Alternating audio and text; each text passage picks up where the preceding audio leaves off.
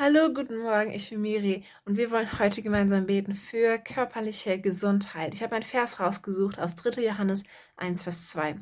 Lieber Freund, ich bete, dass es dir in jeder Hinsicht gut geht und dass dein Körper so gesund ist, wie ich es von deiner Seele weiß.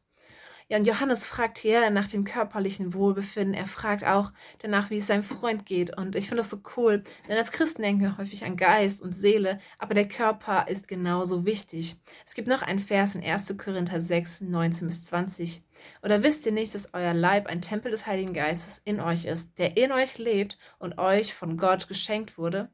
Ihr gehört nicht euch selbst, denn Gott hat einen hohen Preis für euch bezahlt. Deshalb ehrt Gott mit eurem Leib als Gottes Geschöpf ist unser Körper auch wichtig, genauso wie unsere körperliche Gesundheit. Und dafür wollen wir heute beten. Aber dazu gehört auch, dass wir uns unsere Körper so behandeln, dass sie gesund sein können. Aber klar, jeder ist mal krank, aber wir haben Jesus an unserer Seite, denn er ist unser Arzt, er ist der, der Heilung schenken kann. Und wir beten auch häufig in der Kirche für Heilung. Wir beten, dass Menschen gesund werden von Krankheiten. Und wir wollen beten, dass Menschen gar nicht erst krank werden, sondern gesund bleiben. Deshalb wollen wir heute für körperliche Gesundheit beten, dass dein Körper gesund ist, voller Energie, voller Tatendrang und dass wir Gott ehren können und als Tempel des Heiligen Geistes gesund leben können.